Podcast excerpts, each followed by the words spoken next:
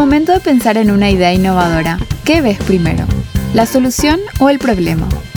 Uno de los errores más frecuentes de muchos emprendimientos e incluso de grandes empresas al momento de idear una solución tecnológica es confiarse en eso que parece obvio, en vez de entender el problema real y enfocarse en las dificultades del usuario.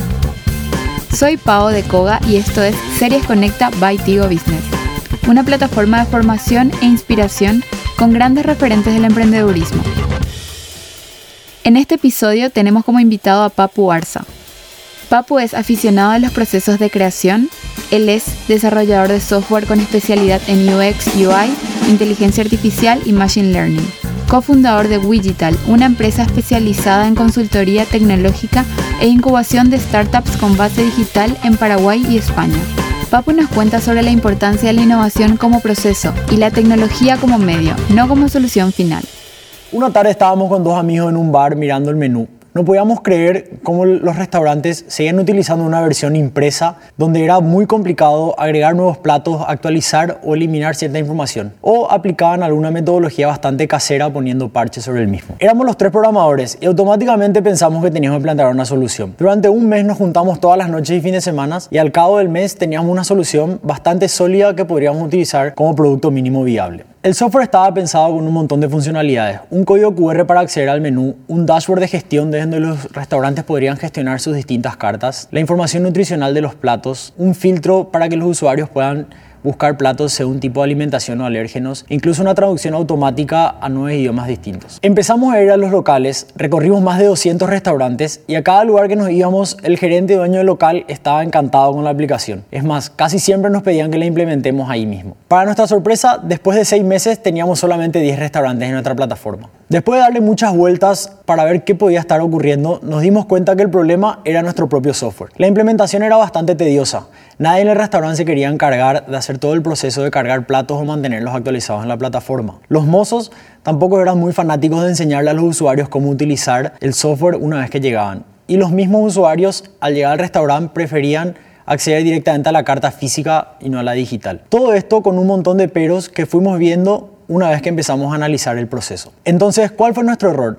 Básicamente nos centramos en desarrollar tecnologías en lugar de buscar entender cuál era el problema que los usuarios tenían y desarrollar una solución para el mismo. Uno de los principales problemas que tienen las grandes empresas o emprendimientos al momento de introducir innovaciones tecnológicas es que se dejan llevar por su intuición o por tecnologías que son las más utilizadas en el mercado, sin antes entender cuáles son los problemas o necesidades de sus usuarios. Es decir, intentan adaptar soluciones a las tecnologías que son tendencia, muchas veces forzando procesos y creando productos que no necesariamente los usuarios necesitan. Un ejemplo de esto es el desarrollo del canal e-commerce en los últimos años, donde las empresas centran sus esfuerzos, tanto en tiempo y en dinero, en desarrollar una página web con una plataforma de pago donde los usuarios se metan y puedan comprar productos y servicios. Al final, esa es la solución que leemos en todo lado que es la correcta para desarrollar este canal. El gran problema de esta solución es que muchas veces no se tienen en cuenta un montón de factores que determinan el éxito del canal. Muchos de estos proyectos e-commerce, meses y años después, siguen sin despegar y las empresas no entienden muy bien el por qué, cuando lo que leímos era que era obvio que iban a funcionar. Por definición, el e-commerce o el comercio electrónico es la compra y venta de productos y servicios a través de Internet, no necesariamente con una página web.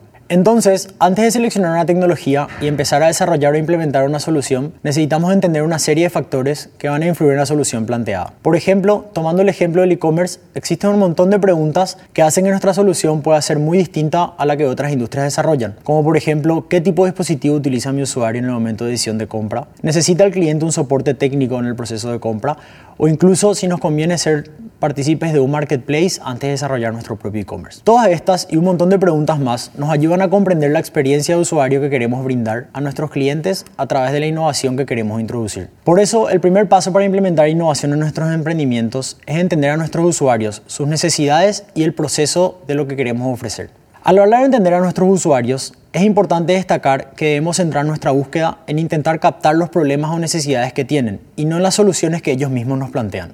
Una herramienta de gran valor para entender mejor la utilización de nuestros productos es el User Journey, donde a través de la diagramación del proceso buscamos entender bien cuáles son los distintos puntos de contacto que tiene el cliente con nuestro producto o servicio, además de los potenciales puntos de fricción o herramientas que va a utilizar el usuario durante el mismo. Una vez que tengamos claro estos dos puntos, tanto los problemas de nuestros usuarios como el proceso por el cual pasa, podemos empezar a introducir tecnología donde consideremos que aporta valor. Esto no significa que nunca vamos a implementar el 100% de soluciones tecnológicas, sino que lo vamos a hacer bajo un proceso gradual, intentando entender cuál es el impacto que genera cada una de ellas durante el proceso y cómo nuestros usuarios interactúan con ellas. En el caso del e-commerce, existen empresas que empiezan vendiendo a través de catálogos PDF o imágenes, recibiendo pedidos a través de WhatsApp y cargándolos a planillas Excel, para después migrar hacia sistemas más robustos, como pueden ser páginas web de e-commerce, sistemas de CRM, sistemas logísticos, etc. Ahora que entendemos un poco mejor la línea por donde vamos, es importante definir el significado de la palabra innovación. La RAE define la innovación como creación o modificación de un producto y su introducción en un mercado.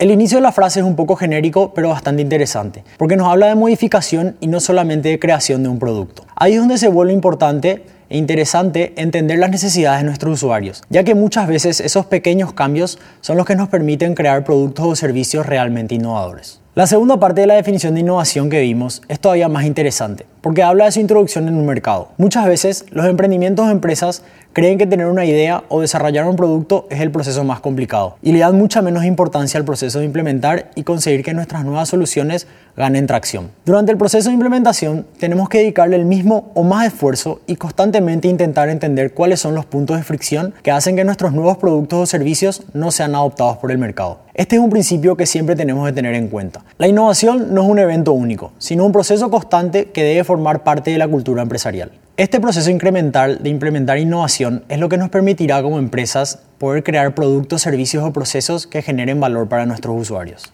Entonces, lo clave es entender que las grandes ideas no aparecen por casualidad, sino que debemos confiar en la metodología, porque la innovación es eso, el proceso constante de buscar mejores soluciones a partir de entender al usuario, probar nuevas ideas y medir resultados.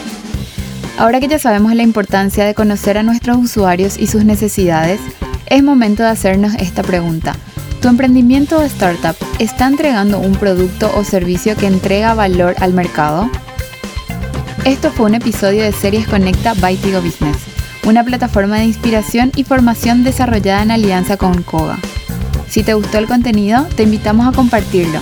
También puedes encontrar mucho más en conecta.tigo.com.py. Gracias por escucharnos.